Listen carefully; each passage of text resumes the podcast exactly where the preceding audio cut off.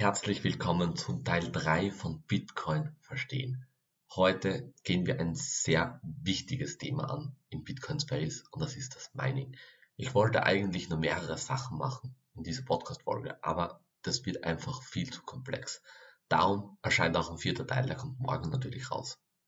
Heute aber schauen wir uns an, was ist Mining. Mining ist grundsätzlich gar nicht so kompliziert. Es kann, gibt ja einfache Darstellungen von Mining, aber Schritt für Schritt. Also grundsätzlich, was löst es überhaupt? Mining löst einfach das Doppelspanning. Das heißt, einfach Doppelausgaben kann man durchs Mining lösen. Wie wir schon erklärt haben, digitale Kopien können unendlich sein. Also wirklich, digital kann man alles kopieren und das richtig einfach. Und vor allem, wenn es um Geld geht, darf nichts kopiert werden. Grundsätzlich haben wir das jetzt immer zentral gelöst, zum Beispiel mit einer Bank. Das geht aber nur so lange gut, bis sie ihre Macht wieder ausnutzt oder sie gezwungen wird, zum Beispiel Zensur zu betreiben, Enteignung zu machen, eine Kontoschließung durchzuführen und so weiter und so fort. Und dezentral ist es eigentlich nicht möglich gewesen, bis aber Proof of Work gekommen ist. Das ermöglicht jetzt dezentral die Doppel Ausgabe zu umgehen, dass sie nicht mehr funktionieren kann. Und wie funktioniert das jetzt? Genau jetzt kommt Mining ins Spiel. Es ist grundsätzlich ist es einfach das Finden eines neues, einen neuen Blocks für die Blockchain. Also ein Miner sucht einen neuen Block für die Blockchain und fügt ihn der Kette hinzu. So, wie funktioniert jetzt aber das Mining? Stell dir das ganz einfach jetzt vor mit einem Würfel. Stell dir einen Würfel vor, der hat, sagen wir jetzt mal, 1000 Seiten. Also kein Würfel mit 6 Seiten, sondern ein Würfel mit 1000 Seiten. Und du musst schauen, dass du jetzt eine Zahl würfelst, die kleiner ist als der Zielwert. Okay, sagen wir jetzt mal, der Zielwert ist 10. Jetzt würfelst du, würfelst du und bis du die Zahl 10, äh 10 oder niedrig gewürfelt hast, so lange würfelst du und wenn du dann zum Beispiel 8 würfelst, dann hast du einen gültigen Block gefunden. Die 10 ist jetzt die Schwierigkeit. Okay? Aber man würfelt ja nicht alleine, das wäre langweilig. Es sind wirklich tausende Teilnehmer, machen das gleichzeitig und setzen die Energie dafür ein, einen neuen Block zu finden. Das heißt, du sitzt nicht alleine da, sondern es sind Tausende. Und das geschieht alle 10 Minuten. Also alle 10 Minuten wird ein neuer Block für Bitcoin hinzugefügt im Durchschnitt. Passiert jetzt schneller. Das heißt, sind es auf einmal nicht mehr Tausende, sondern, oder stell dir vor, ich würfe jetzt alleine. Doch auf einmal sind 10 Leute mehr da. Dann ist es die zehnfache Energie, die reingeschickt wird, sondern das heißt, wir werden nicht alle zehn Minuten mehr einen Block finden, sondern vielleicht nur alle zwei Minuten mehr. Es geht dann viel schneller. Und dass das aber nicht passiert, gibt es die Schwierigkeit. Das heißt, die Zahl wird dann einfach verkleinert. Wie vorangenommen, die Zahl 10, die Schwierigkeit, nehmen wir jetzt an, okay, es muss kleiner sein als 2, zum Beispiel. Das heißt, man muss dann so lange würfeln, bis man die Schwierigkeit unter 2 hat. So, das heißt, die Schwierigkeit wird angepasst, die Zahl wird kleiner. Jetzt gibt's aber keine Würfel. Die Würfel ist nur eine Metapher. Wie funktioniert das jetzt in echt? Grundsätzlich wird's einfach nur gehasht. Das haben wir jetzt schon besprochen gestern. Es ist ganz einfach. Ein Miner macht also, er holt sich die ganzen Daten vom Netzwerk und er würfelt unter Anführungszeichen diesen Block. Also er hasht ihn. Ist der Hash dann kleiner als die Zahl, also die Schwierigkeit, die vorgegeben ist, ist der Block gültig. Ist die Zahl größer, dann ist sie ungültig. Man muss also schauen, dass der Hash eines Blockes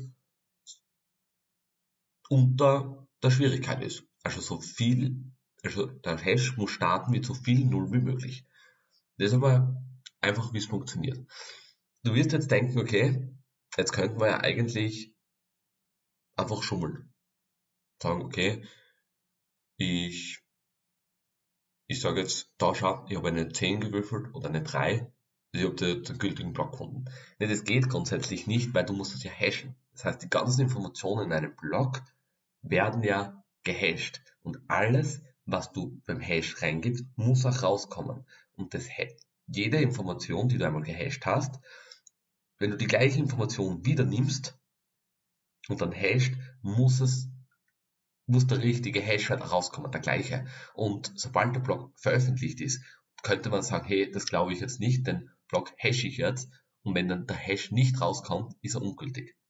Das heißt, es macht halt nicht Schummeln Sinn beim Mining. Heißt, wenn jetzt zum Beispiel ungültige Transaktionen in dem Block drinnen sind, zum Beispiel, ich habe jetzt auf einmal 20 Bitcoins, was ich vorher nicht hatte, dann würden einfach, würde das im Block drinnen stehen der Netz, das Netzwerk würde einfach den Block dann ablehnen, weil er sagt, hey, die Transaktion, die stimmt nicht, und dann bekommt er keine Belohnung für das Mining des Blockes. Und der Block hat ja, die Belohnung ist dabei 6,25 Bitcoins, das heißt, entsteht ein neuer Block, bekommt man 6,25 Bitcoins. Und darum wird das Schummeln eigentlich unmöglich gemacht. Es gibt keinen Anreiz beim Bitcoin Mining, dass man schummelt. Warum kann man aber die Transaktionen von letzter Woche zum Beispiel nicht mehr ändern. Das ist ganz klar. Jeder Block, wie schon besprochen, der wird gehasht. Und in jedem Hash, also jedem Block, steht auch der Hash des vorherigen Blockes. Das heißt, alle sind verbunden. Das ist ja die Blockchain, wie wir schon besprochen haben. Das heißt, jeder Block hat eine Verknüpfung zum vorherigen Block. Darum änderst du die Transaktion vor einer Woche zum Beispiel, verändert sich der Hash des Blockes, somit verändert sich jeder einzelne Block danach. Und beim, bei der Blockchain ist es so, beim Mining, es ist diese Kette gültig, die am längsten ist. Das heißt, ich möchte alle Blocks wieder dazu rechnen, wieder neu berechnen, neue Hashes finden, es dauert wieder alle 10 Minuten und das kannst du nie mehr aufholen. So viel Energie und Geld kannst du dadurch gar nicht machen. Das heißt, es wird unwirtschaftlich. Das, darum sagt man auch, okay, wenn eine Transaktion mit sechs Blöcken bestätigt wurde, also bei circa eine Stunde das dauert, dann ist eine Transaktion unveränderbar, dann steht sie für immer da drinnen, weil dann so viel Energie aufgewendet werden muss, dass das nicht mehr möglich ist. So, jetzt, hast, jetzt weißt du, wie das Mining funktioniert. Eigentlich sucht man einfach nur eine kleine Zahl, so klein wie möglich, und die sollte unter der Schwierigkeit sein. Passt. Aber was steht jetzt in einem Blog? In einem Blog sind einige Informationen. Grundsätzlich, es gibt so es gibt Informationen, was jetzt für dich nicht so relevant sind, zum Beispiel die Software, was ein Miner verwendet oder sowas nicht so wichtig jetzt, aber wie schon besprochen, wichtig ist der Hash des vorherigen Blockes. Das heißt, es steht immer der vorherige Block-Hash auch drinnen im neuen Block und der wird mitgehasht. Dann gibt's den Root-Hash. Das ist einfach nur ein Hash von allen Transaktionen im Block. Das heißt, du hast alle Informationen, alle Transaktionen, hashst du einmal runter, das ist ein Hashwert und diesen Hash haust du auch rein. Dann hast du einen Zeitstempel drinnen. Das ist jetzt vielleicht ein bisschen crazy, aber der Zeitstempel ist in Sekunden angegeben und der Start war der 1.1.1970. Das heißt, 1.1.1970 hat die Sekunde 1 geschlagen und dann, dann haben wir die Sekunden weitergerechnet. Okay?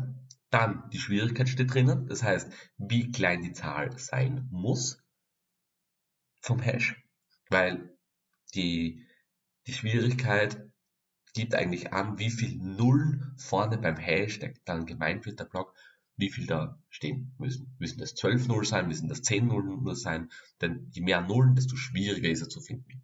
Und dann steht noch die Nonce drin. Und das ist jetzt wichtig, weil stell dir vor, du hast alle Transaktionen, du hast alle Informationen von diesem Block.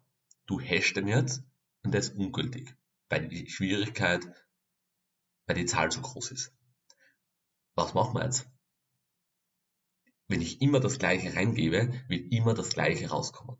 Darum gibt es eine Nonce. Das ist einfach eine Zahl. Schreibe zum Beispiel den ersten Block, schreibe ich 0 rein. Dann mache ich, dann hashe ich den Block.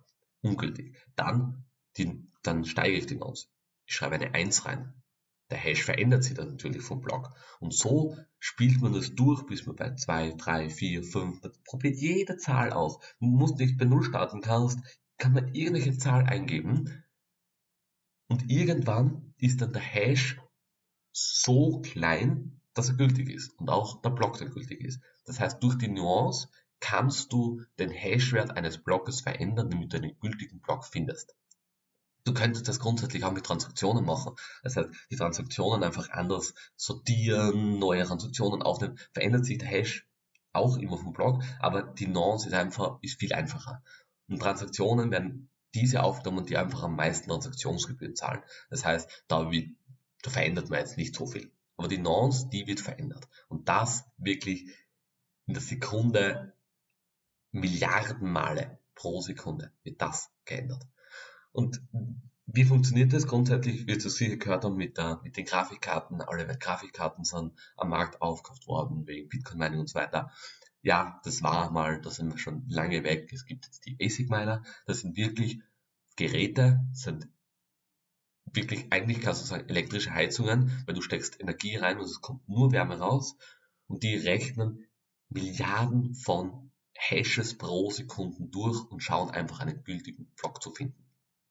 Und es gibt jetzt auch so einen kleinen Nerdminer, den kannst du für daheim kaufen, so um die 60 Euro. Da kannst du selbst Mining betreiben. Es ist richtig cooles Spielzeug, habe das jetzt gekauft, das ist echt lustig zum Anschauen. Die Wahrscheinlichkeit, dass man da einen Block findet, ist gegen Null, also wirklich sehr, sehr, sehr klein. Aber man lernt, wie Mining funktioniert und es ist echt interessant zu sehen. Also das war jetzt ein bisschen technisch, aber ich hoffe, ich konnte euch verständlich erklären, wie Mining funktioniert, was Mining ist, für was braucht man es. Und ja, ich freue mich auf jeden Fall, dass du dich mehr für Mining oder fürs Bitcoin interessierst. Morgen geht's weiter damit Wallets und Adressen, was das sind.